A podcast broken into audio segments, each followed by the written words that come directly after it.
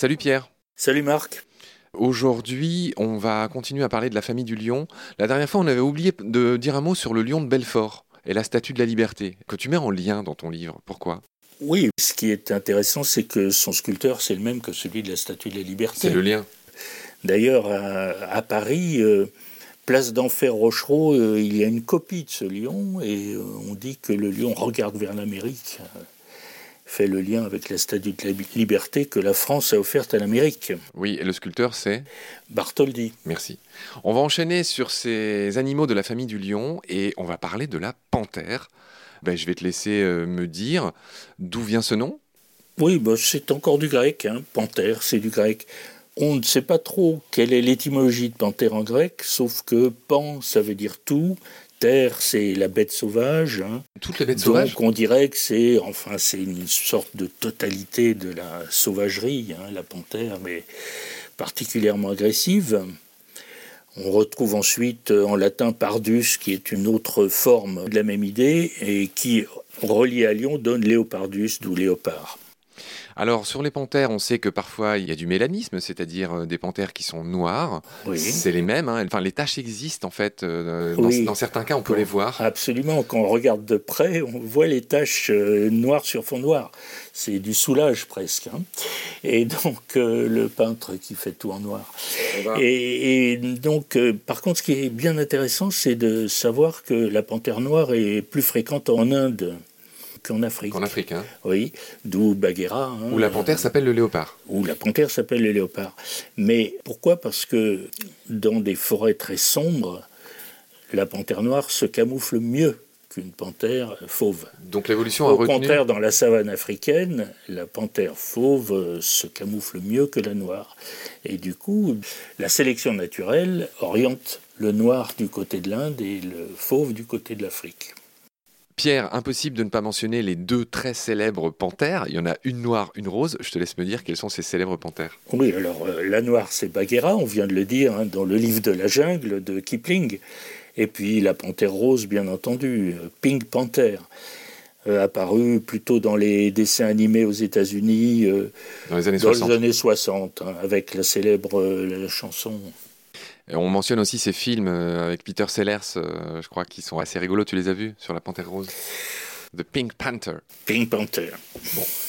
Tu ne me réponds pas, Pierre, si tu les as Non, je ne les ai pas vus. Tu les as pas vus, mais c'est pas grave, c'est pas un crime. Pierre, on va enchaîner sur euh, le léopard. Alors là, c'est vraiment une de mes étymologies préférées. C'est une des rares que je connaissais avant de faire cette émission avec toi. Je voudrais vraiment qu'en savourant bien, tu nous l'expliques. Elle est extraordinaire. Bon, léopard, ça contient léo et par. Hein. Alors par, euh, dans le grec ancien, on a pardalis, euh, qui est probablement d'ailleurs un emprunt à l'indo-iranien, et qui désignait euh, un fauve peut-être plus ou moins légendaire. Et puis ensuite, on a rajouté le nom du lion, Léo, d'où Léopardos en grec, devenant Léopardus en latin, léopard maintenant.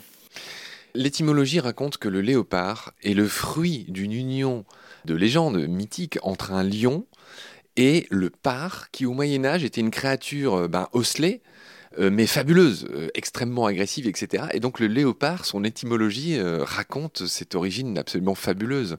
Le léopard a été très utilisé dans l'armée française. Oui, c'est le camouflage, hein, le nom du camouflage léopard. Mais léopardé que tu mentionnes, c'est en héraldique. on aurait pu le dire à propos du lion. C'est assez étrange, mais quand le lion a sa tête de profil, il s'appelle bien lion en héraldique, mais quand le lion a la tête de face, on l'appelle léopard. C'est une euh, convention du langage héraldique, il y a tout un vocabulaire dans ce domaine-là. Hein, et par exemple, euh, le blason de l'Angleterre représente trois léopards euh, superposés. La Normandie, deux léopards, la Guyane, un seul léopard.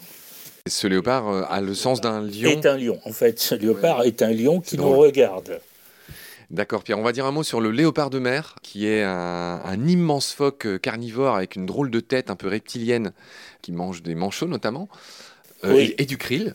Je rappelle, en filtrant à travers ses dents, c'est assez drôle comment il mange le krill, le léopard de mer. Hein. quand il n'y a pas de manchot, il mange du krill. Voilà, qui aurait été appelé comme ça parce qu'il a une fourrure tachetée, hein, c'est ça Oui, qu'il a la voracité du léopard terrestre. Alors, on va enchaîner sur un autre félin célèbre et magnifique, le jaguar. Alors là, son nom vient plutôt, bah, évidemment, euh, du toupie aussi, c'est ça? On revient au toupie, oui, oui, euh, avec euh, l'élément ouara qui veut dire euh, bondissant. Jaguar, c'est iuara, l'animal bondissant. Tu apportes une précision qui est savoureuse. Tu précises que l'inventeur des célèbres voitures Jaguar s'appelait, je te laisse dire son nom, S'appelait Lyons. euh, William, Lyons. Lyons. Il a créé cette marque en 1935. La marque Jaguar a été créée par William Lyons. Ça ne s'invente pas et il fallait un Pierre Avenas pour euh, le mettre dans ce livre. En réalité, il avait demandé à un publicitaire euh, une liste d'idées, de propositions de noms. Et hum, il a choisi évidemment Jaguar parce que ça rappelait son nom de félin, son propre nom de félin.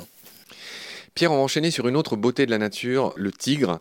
D'où vient son nom Iranien, un nom iranien, et on a souvent fait un rapprochement avec le fleuve Tigre. C'est probablement gratuit, c'est probablement ce qu'on appelle l'étymologie populaire, cette tendance noms se ressemblent à vouloir les relier. C'est un fleuve qui coule où, juste Ne rappelle-nous? Le Tigre, le Tigre et l'Euphrate. Donc le croissant fertile? Oui, la Mésopotamie, l'entre-deux fleuves. Mésopotamie signifie entre deux fleuves. Entre deux fleuves. Potamos, le fleuve. Potamos, le fleuve, Méso au milieu. Donc, Ouais. euh, D'accord. et les deux fleuves, c'est le Tigre et l'Euphrate. Est-ce qu'on vous dit autre chose sur le tigre? Oui, peut-être euh, un cheval tigré. Ah, De quelle couleur est un cheval tigré? Ah c'est c'est un piège que tu me tends là. Oui, c'est un piège. Est-ce qu'il est tigré comme une banane tigrée? Une banane tigrée, ça a des taches, ça n'a pas des rayures. Un chat tigré, ça a des rayures comme un tigre. Bon, en fait, euh, le mot tigre a au départ euh, désigné aussi euh, les léopards, les panthères, beaucoup de félins.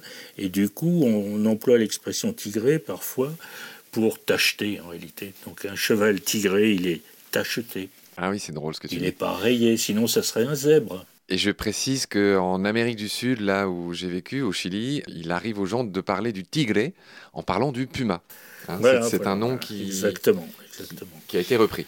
Pierre, on va finir cet épisode sur peut-être le plus beau félin. Bon, après, c'est très subjectif. On va parler de la panthère des neiges. Je te laisse nous dire euh, ses autres noms. Oui, la panthère des neiges, euh, son nom scientifique, c'est l'ons, euh, du latin oncia, qui en réalité dérive du nom du lynx. On parlera du lynx également. Mais lynx, en bas latin, est devenu luncea, et chose qui arrive parfois, on a cru que c'était l'article et l'apostrophe, et luncea est devenu uncea. C'est de là que vient son nom. Pas en italien, par contre. Donc, en italien, on a gardé lonza. Donc le lons en italien se dit lonza. Et puis par contre, espagnol lonza, anglais ounce, allemand unze, français once, voilà. Tu es un puits de culture, Pierre. Je vois que tu évoques la Divine Comédie parce qu'apparemment, ce nom de Lonza, dont tu parles en italien, a été rendu célèbre par le tout début de la Divine Comédie. Oui, c'est ça. Dante euh, semble dire que sa route est barrée par ce fauve euh, légendaire. Et ce qui est très amusant, c'est que dans les traductions, on garde le mot lonza, parce qu'on ne sait pas exactement de quoi parlait Dante. Et donc on dit une lonza légère et très agile, qui était couverte d'un pelage tacheté. Alors c'est drôle, en allemand c'est Unze, Unze, oui. emprunté au français. Il y a la synonymie avec l'once, une once de quelque chose. hein. Oui. Mais bon, c'est Ça n'a rien à voir. c'est gratuit. hein. Euh, Juste dire, Pierre, je sais pas si on l'a dit, que l'once c'est aussi tout simplement le léopard des neiges. hein. Alors, c'est ça. Le nom euh, vernaculaire, c'est le plus courant, c'est léopard des neiges. On dit aussi panthère des neiges. Il y a de beaux ouvrages qui ont été écrits sous ce titre Oui. récemment. Oui, tu peux. Ah bah tu fais référence à Sylvain Tesson. Voilà. J'en profite pour l'inviter au micro de Baleine sous Gravillon quand il veut. L'aire de répartition de l'once, Pierre, c'est plutôt en Asie. C'est l'Asie, hein. L'Himalaya, c'est c'est C'est une panthère. l'Asie et c'est l'altitude et c'est et c'est les neiges. Voilà, donc c'est les endroits élevés, donc euh, tout le massif de l'Himalaya, on va dire. hein. Oui. Ok. Sur cette once, Pierre, merci, à très vite, prends soin de toi. Salut Marc.